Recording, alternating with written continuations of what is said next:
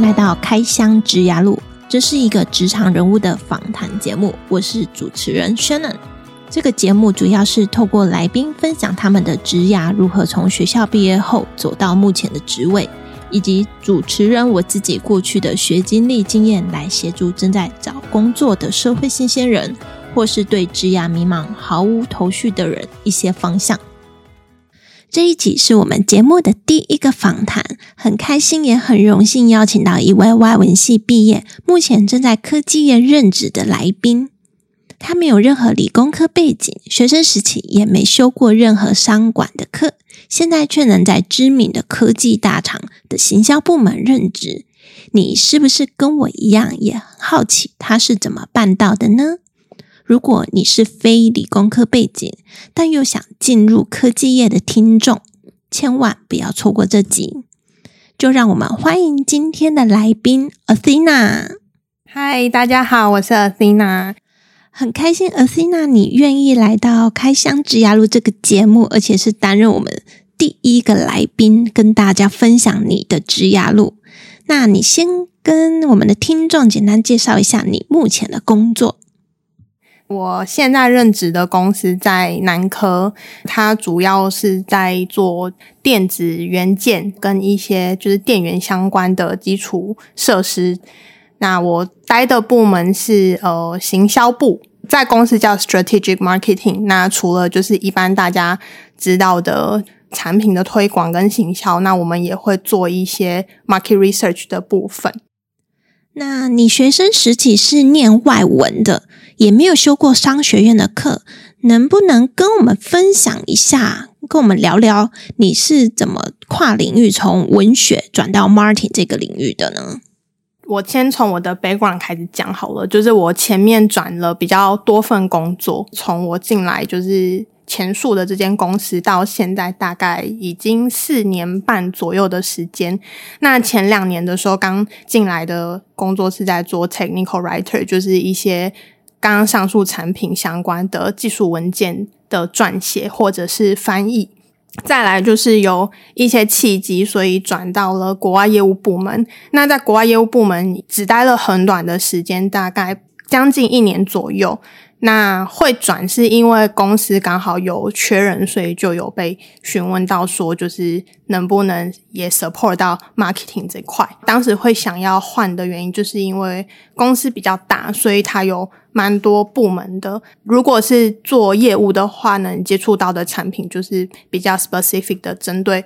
某一块市场的某一些产品线这样，那如果是策略行销的话，它可能嗯会有比较多的机会去就是看不同产品线的市场的状况。然后那时候是觉得说，哦，如果可以在嗯学习更多产业界的东西比较好。但后来因为公司的一些安排，所以就变成嗯就没有做业务这块的工作，就直接整个 transfer 到 marketing team 这样子。哇，听起来这家公司在工作上给员工蛮多的弹性与选择，让你可以在这几年转换了三个不同的职位，而且还是不同的领域。那就你目前所任职的这家公司，最一开始所担任的 technical writer 职务，也就是技术文件的撰写与翻译，这是你学生时期就规划好进入职场要做的工作吗？哎、欸，我相信跟很多人一样，就当然不是啦，就是对，一定是经过一些，就是你呃选科系的时候会有一个想法，然后你念完科系出社会找第一份工作的时候，又是会经过一些经验，然后改变一些想法，然后之后你在做第二份工作的时候，就是其实就是会跟你一开始想做的东西的方向就是。呃，回头看就不太一样。对，我自己也是一样，每一份工作都会累积到不同的经验与想法，然后经过不同的磨练之后，会渐渐的找到自己要的方向，而且会发现这些方向都跟刚出社会的时候不太一样。那你可以再跟我们分享更多关于你的学历背景，还有刚出社会时的工作吗？那我这边稍微分享一下，因为我是。呃，文组毕业的，就是我是念成大外文系毕业之后，我去英国念硕士。那我念的科系是叫做 Critical Media and Cultural Studies。那主要它就是非常的文本论述类型，对，就是通常要念的人都是往比较做文本研究居多。呃，我会想要念这个研究所，也是会想要往呃学术的方向去发展。但是念了之后才发现啊，然后嗯，就是我也不是，就比较像是传统的呃大学生，就台湾的大学生，就是。念书可能还是为了考试居多啦，就是不是说哦自动自发的，除了考试以外，我可能还会去念很多经济啊、历史啊这些背景，所以我觉得我的那个墨水不够，就是 support 我在呃这个阶段继续在念到博士班，然后也觉得就是写论文真的是一件 非常痛苦的事情。对，我相信有些可能，呃，念到这个阶段的人也会有这样子的想法，所以后来就是开始整理说，哦，那要怎么 balance 自己可能目前的各个状况，然后跟未来就是，哦，那决定不再往上求学，要就业，要做什么类型的工作。那 technical writer 之前呢，我是在国际教育产业，因为那时候我也是觉得说，可能，呃，念文科的。一些想法太过于理想化，对，借此我鼓励一下念文组的同学，可能也可以多多的去跨系选修一下商学院的课啊，大概知道嗯、其他科系人都在做什么。因为我觉得大学就是一个很好的就是资源啦，你可以跟老师沟通，然后看你去旁听，或者是你自己。透过一些选修的机会，就是多多去看一些不一样的，因为你会在接触新的领域之后就有不同的想法。那当时我也是，就是没有念，没有要再往博士念了，我就进入国际教育产业。那在这个产业，它的公司就是都是中小型，就是嗯、留学公司啊，不然就是国际学校。那这两个我都有，我都有待过。那待过之后，更了解说一整个。就业界的状况，但你学生会跟你出社会有不同的想法嘛？在这边之后，我就觉得这个产业可能不适合我花很多时间，而且毕竟出社会之后，你就会开始变成是嗯赚钱的导向，这必须很老实的讲，对，开始会去更实际的考量一些公司能给你的福利啊、资源啊，跟你薪资还有未来职涯的发展。后来就决定进入比较大型的公司。那至于嗯，大家就会想说，嗯，如果你要从文组进到科技业，应该是相对于念理工科的比较没有这么简单。那这个时候就是变成你要思考说，在呃求职的时候，你要怎么样让公司可以看到你的优势？那第一，你就是要去 mapping 你自己的能力，然后跟以及。嗯、我原本是做国际教育产业，跟科技也扯不上关系。那什么样的职位可以是？呃，我现在的目标是想要进入科技公司，然后大型的。我选定产业之后呢，我就来评估自己的能力。那那时候去交叉比对出来之后，呃，比较大的优势就是在呃 technical writer 的这个职务啦，因为它一方面是需要呃你对一些文字的一些精准度，那产业的一些。呃，术语那些是可以培养的，但是只要你的呃 profile 是可以说服公司说你在文字的这方面是一定程度的能力，那就是可以蛮高的机会可以进到就是想要进的产业这样。那后来进去之后，当然会想学更多的东西嘛，因为写说明书它就是比较适合一个长期稳定的，但可能工作的职务就比较不会再改变。那我相信跟很多在学的。嗯，学生一样，你们可能进了一个科系，也会去做转系或是双主修这样的选择。那我觉得以，以嗯文组的学生如果想进科技业，你们可能可以先想想说，呃，你的个人特质或者是一些就是能说服公司的点，然后去进到你想进的产业。那之后你就会有更多的机会可以往不同的就是职务去发展，这样。对，没错，没错。我相信，不管你是什么科系毕业的，你是念语文或商科，还是你本身就是理工背景，只要你想进科技业，这都不是什么难事。但是你要去厘清自己的优势是什么，而且展现出自己的优势给公司看。更重要的是，你要不断的去精进自己，你才有办法在同间公司转换不同的职务，或是跳槽转职。好，那接下来我来问个时事题好了，就是现在是后疫情时代，然后也正面临着科技业的寒冬。在美国有很多公司之前都有在裁员缩编，那台湾这边有部分的科技公司也在鼓励员工放特休。想问问 Athena，你这边啊，目前你们公司或是你自己有没有受到这波的影响呢？嗯，未来我不太敢讲，因为大家也都知道，二零二三的整个经济大环境，或许还是到时候会有一定的影响啦。不过就嗯，几年前疫情爆发到现在，我们公司都还是蛮稳定的，然后营收也就是没有说就是剧烈的一个 drop down，就是还是蛮稳定的，在往上成长当中。那我觉得就是。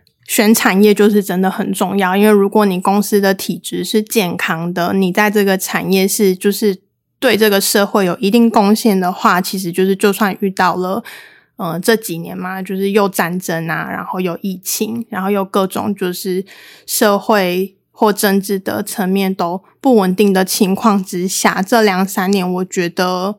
我的收入跟我在公司的感觉都是还蛮 OK、蛮稳定的，不会说觉得明天就突然没了饭碗之类的。对对对，所以我觉得大家也可以去去想一下，就是找工作之前，你对那个工作的产业别有没有一定的了解？然后在这个产业对这个社会所产生的价值呢，是不是一个嗯蛮值得你花时间呃在这方面去发展职业这样。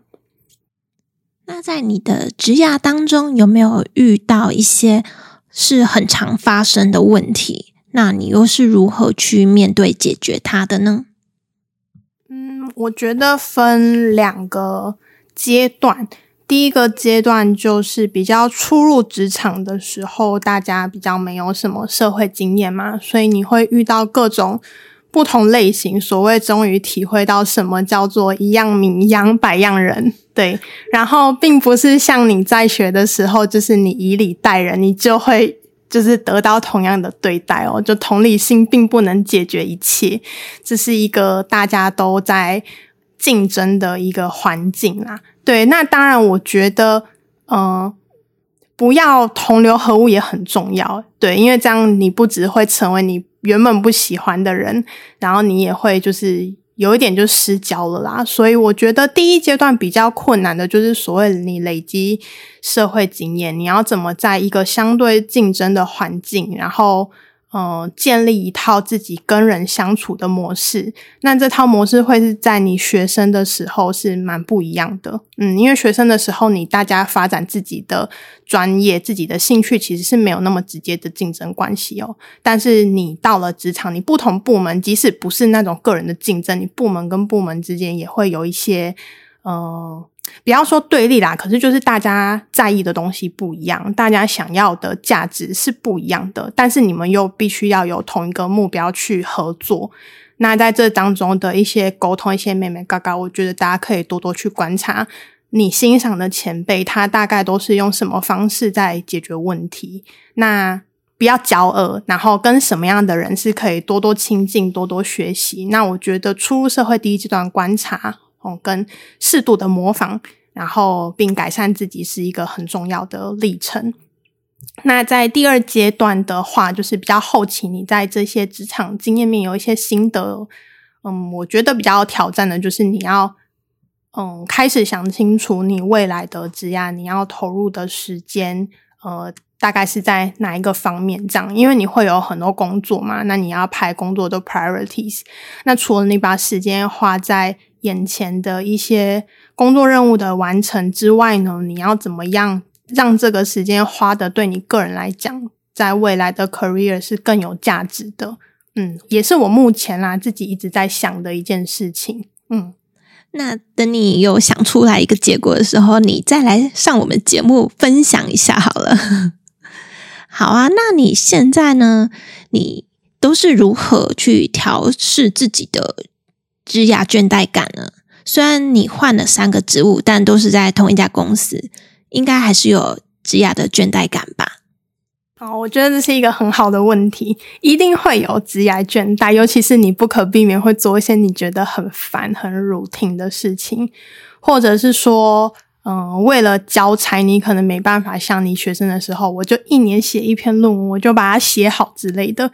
所以在时间压力啊，跟 work-life balance，你就会要去做一些取舍啦。对，然后倦怠是一定会的，不过我觉得只要你还就是清楚说你要做这份工作，然后要做得更好，你就会去转念。也就是如果你走到了尽头，你就会学习去转念。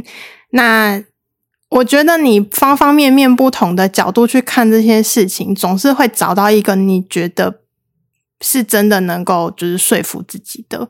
那在这个过程中，其实你也可以少了一些盲点啦，因为毕竟。嗯，就是同事间分享或朋友间分享，其实没有一份工作是就是所谓百分之百完美啊。你 always 会觉得说，哦，我做这份工作超有成就感，然后每天每一分每一秒都花得很，就是很棒棒这样。我觉得创业或许，但是嗯，创业有创业的困难嘛。那你在一个稳定的公司去，嗯、做这些事务的工作，还是在对公司贡献一份价值啦。对，所以这样子想的话，就是，嗯、如果是你觉得比较没有，嗯，对你自己来讲比较没有那么意义的工作，好，那你就想说你要怎么提升效率，把这件事情做完。那如果是你想要花比较多时间去看，像我最近在看 market research，我就会觉得可能一个主题啊，我就要花。很多时间去研究，那我要怎么样？嗯，透过增加跟同事之间的沟通，我可能请教嗯其他单位的，那他会觉得说啊，那是你的工作，你怎么来问我？所以这又回到就是第一阶段的人际关系嘛。只要嗯大家有一个互相帮忙良好的同事关系的话，其实在这方面都可以对你工作是有一定的助力的。那你就是要去。嗯，灵活的运用这些人际关系，对，然后也可以帮助你成长。那也可以就是维持一个善良正向，就是多多跟同事维持正向的互动。鱼帮水，水帮鱼。那我觉得在职场上就是会常常有很多新的收获。嗯，工作一段时间之后，就会开始要追求 work and life balance。相信你已经找到这两者的平衡点了。那你平常有去进修什么专业技能的课程吗？还是有什么休闲娱乐来跟我们分享一下？嗯，我的休闲娱乐大概都是属于比较宅的类型，然后是一个不是很爱出门的人。那我的兴趣大多就是在烹饪或者是烘焙，对。然后我最近就是还蛮喜欢做面包，因为我以前做蛋糕跟饼干，觉得就是大概。比较没有像面包，它的变变数这么多，然后就是会觉得可能，嗯，可以精进自己，就是在你的成品当中可以看到哦，你做了哪些调整，然后这次比较进步，然后下次又更进步，然后可能也可以跟同事分享啊，或者给家人品尝。然后我觉得这部分就还就是下班之后啦，就是有些事情做，然后又是可以让你觉得，嗯、呃。在工作以外是不同的成就感，嗯，就是还蛮不错的。那进修的部分，我觉得这就回到 个人的时间管理哦，跟那个自我管理。那我在这部分就是比较没有做的这么好，就是可能一直想说要去学第二语言，学日文，对，然后可能。呃，想要养成运动的习惯，那这两个就是我一直还就是空喊着要做，但是还没有实际落实行动的。相信你到了某个年纪，像我这样子的时候呢，你就会想要去上健身房或去运动，改变你的体态了，甚至是睡眠。好，我希望如此。好啊，那最后想问 Athena 会想。对我们社会新鲜人，或是对职涯毫无方向的人，可以给他们一些建议，或是他们可以做些什么准备呢？哦，我觉得可以先在网络上多多做功课，像例如。来夜配一下，听 Shannon 的 Podcast，谢谢。那我相信有很多就是其他就是相关的分享啊。那不论不论你上 PTT 或是 Dcard 上面也会有很多就是不同的分享。那我觉得这些就是不会完全代表说哪一个 solution 就是对的，可是你可以多方的去参考跟了解嘛。那再来，我觉得蛮重要的就是。嗯，我建议在学生可以多多先去上去一零四看看大家的嗯 job description 都是要什么样的，就是 qualification 啊。那也可以就是，其实大家应该有做功课的话也都知道，就是那些 qualification 有些也是写写而已啦。其实你差不多有个六七成，你还是可以就是勇敢的去试试看。所以我鼓励大家多多看，就是一些呃业界的。呃，征才的状况，但是也不要看了就太气馁，嗯，然后你可以想着说，我现在的条件，我可以怎么样去更靠近我目前就是划进来是我想要去做的职业，我觉得你们都可以努力看看去投，那或许十个中一个，我觉得就算是蛮高的比例了，对对对，因为就我弟弟小我八岁，所以他就是也是会在找实习什么的，我就发现。我不确定是不是现在的年轻人，但是就我弟弟他比较会觉得说啊，我好像投了三四个没中，是不是就是我很差？就是就是不是，因为工作大家都很忙，可能人资只是就是刚好漏掉你，所以就是鼓励大家可以多多投，然后保持一个正向的思考，然后就是有信心这样。那多尝试呢，你就可以主动的提高你的机会，你不用 always 被动的。等人家要不要接受你嘛？其实你可以自己去做很多尝试，那这些尝试失败了都没关系，只要你做过尝试，反正走过必留下痕迹。嗯，就蛮鼓励大家多多嗯积极的去试试看。没错，没错，真的很建议大家主动出击，积极的投履历。就算那间公司你没有那么想去，还是可以投看看履历。甚至去面试，去感受不同公司、不同面试官的风格。如果有校园征才博览会，或是政府的就业辅导，都可以去看看、去聊聊，你不会有什么损失的。那之后我也可以录一集，跟大家分享投履历和面试的小技巧。那我们今天的访谈就到这边，谢谢 Athena 跟我们精彩的分享，谢谢大家，谢谢大家，希望今天的分享对你们有帮助。好，谢谢，拜拜。拜拜。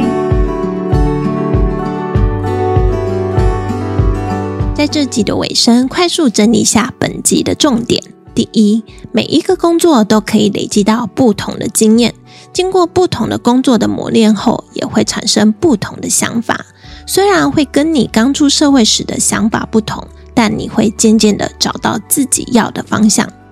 第二，Athena 认为大学是一个很好的资源，鼓励同学们可以多到别的系所旁听、修课，了解其他科系的人在做些什么，多去看些不同的领域，可能也会有不一样的想法。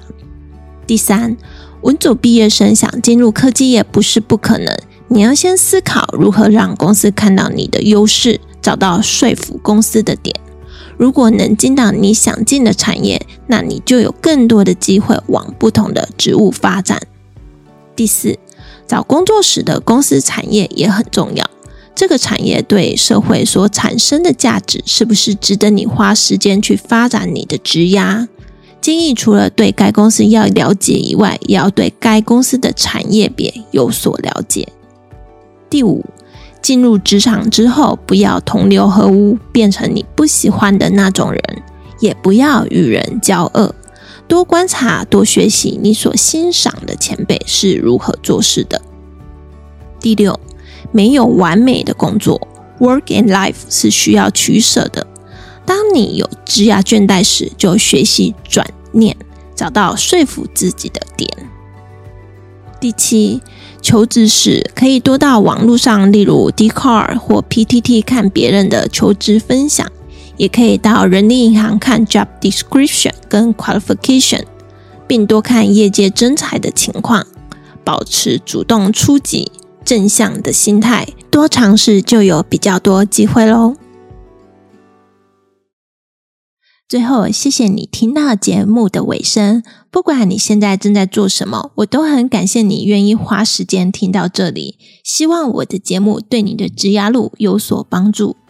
之后我会固定在每周三早上上架我的节目。如果你喜欢我的节目，麻烦你拨点时间到 Apple Podcast 给予五星评价。